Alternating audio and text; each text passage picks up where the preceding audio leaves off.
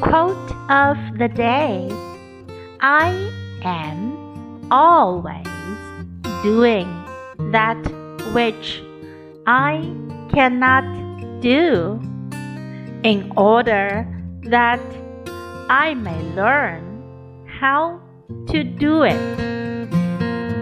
By Pablo Picasso. I'm always doing that which I cannot do in order that I may learn how to do it. 我总是做我不会做的事儿，这样我就能学会怎么做了。Word of the day. In order that.